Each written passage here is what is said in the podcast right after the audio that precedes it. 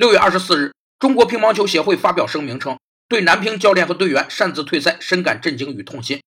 二十四日晚上，中国乒乓球队发出的道歉信称，擅自退赛是意气用事，辜负了社会各界对中国乒乓球队的厚爱。教练和队员擅自退赛，一方面反映出他们没有正常合理的申诉渠道，另一方面也说明他们在巨大压力下，职业意志还不够强大和坚定。职业意志是指人们在职业实践中所表现出来的克服困难的毅力和坚持的精神，它表现在持之以恒的自觉性和始终如一的忠于职守。在任何困难和挫折面前，只有意志坚强的人才经得住考验和锻炼，保证职业活动正常进行。